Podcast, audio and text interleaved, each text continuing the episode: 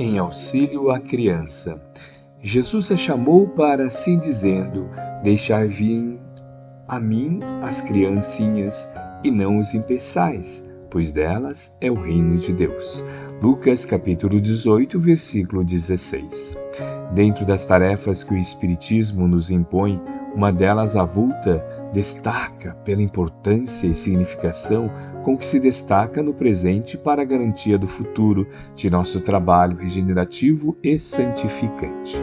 Referimos-nos à imprescindível assistência espiritual que a criança exige de nós, a fim de que não estejamos descuidados no reerguimento das colunas vivas do reino do Senhor na terra. Não levantaremos o edifício sem assegurar a firmeza dos alicerces. Não escrevemos um livro sem antes penetrar o sentimento do alfabeto.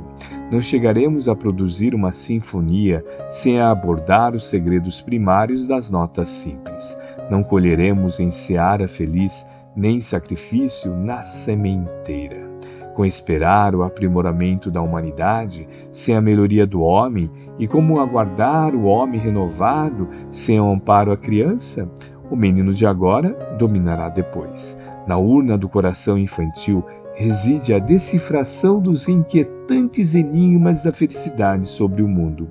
Façamos de nossos templos de fé espírita cristã não somente santuários de socorro às aflições e aos problemas da madureza humana, mas também lares de adestramento espiritual, com vistas à plantação do bem, onde nossos filhos encontrem a primeira escola de comunhão com o Senhor e com o próximo. A recuperação da mente infantil sobre o equilíbrio da vida planetária é trabalho urgente e inadiável, que devemos executar se nos propomos alcançar o porvir com a verdadeira regeneração.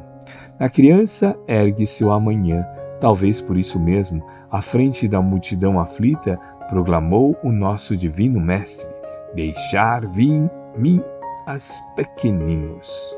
Dirigimo-nos para o Cristo, conduzindo conosco os tenros corações das criancinhas, e mais cedo que possamos esperar, a terra encontrará o caminho glorioso da paz imperecível. Emmanuel, Psicografia de Francisco Cândido Xavier, obra Brasil Espírita, janeiro de 1953, página 4.